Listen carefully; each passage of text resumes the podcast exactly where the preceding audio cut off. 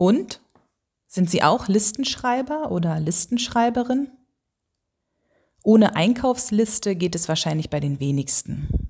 Zumindest nicht, wenn man halbwegs sinnvoll einkaufen möchte. To-Do-Listen sind sicher auch bei den meisten von Ihnen Standard, um irgendwie im Chaos des Alltags den Überblick zu behalten. Und es ist doch immer so schön, wenn man mal einen Punkt durchstreichen oder abhaken kann. Weniger schön ist, wenn man eine jahrealte Liste wiederfindet, sagen wir mal beim Umzugskisten packen und dann feststellen muss, da sind ja einige Punkte noch immer nicht bearbeitet. Eine Wunschliste. Eine Wunschliste haben Sie vielleicht länger nicht geschrieben. Man denkt sofort an Weihnachten, Kindergeburtstag oder Hochzeit. Aber auch eine Wunschliste kann sehr sinnvoll sein und schön wegstreichen kann man da auch. Und jetzt frage ich Sie, haben Sie schon mal eine Hoffnungsliste geschrieben? Nein?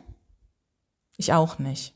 Ich habe sofort das Gefühl, dass nur weltliche Dinge auf so eine Liste gehören. Und Hoffnungen, die sind doch irgendwie größer. Nicht so greifbar. Diese auf eine Liste schreiben?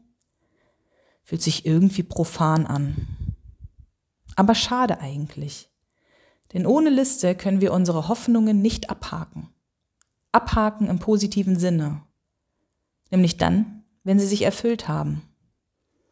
Da passiert es uns oft eher so nebenbei, wenn überhaupt, dass wir realisieren, wie sich eine wahr gewordene Hoffnung anfühlt. Wissen Sie, was ich meine? Wenn einen manchmal das Glück geradezu durchzuckt? Viel öfter verpassen wir den Moment wahrscheinlich.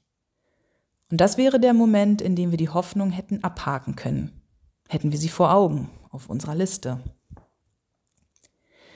Die Erfahrung dieses fehlenden Rückblicks und dass einem dieser Moment der Erleichterung und Freude einer erfüllten Hoffnung oft fehlt, hat bei meiner Schwester und mir zu einem Ritual geführt.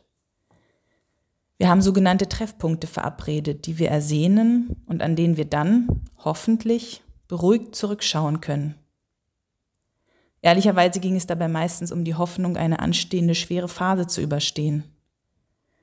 Zu wissen, dass wir dann an dem einen Tag in der Zukunft, also an unserem Treffpunkt, gemeinsam überlegen, wie das war, als wir diesen Treffpunkt verabredet haben. Und dann einen Haken dran machen zu können, hat die Hoffnung, es möge schon irgendwie gut gehen, immer gut gestärkt. Auch wenn wir vielleicht gar nicht immer gleich gut durch die schwierige Zeit gekommen sind. Ich werde Sie jetzt nicht auffordern, eine Hoffnungsliste zu schreiben auch wenn es bei genauerer Betrachtung eigentlich gar nicht so abwegig ist. Zu jedem Wunsch und eigentlich auch zu jedem Punkt auf einer To-Do-Liste gehört ein bisschen Hoffnung. Und das sind ja oft doch ganz weltliche Dinge. Die Hoffnung gebiert den Wunsch. Jeder Wunsch stirbt bald, wenn keine Hoffnung ihm Nahrung gibt, sagt Arthur Schopenhauer. Aber mit diesem Beitrag endet die Reihe Sieben Wochen Hoffen in unserem Podcast. Und das ist natürlich ein idealer Zeitpunkt, um zurückzuschauen und auch ohne Liste zu sehen, ob und wann man das letzte Mal eine Hoffnung im besten Sinne abhaken konnte.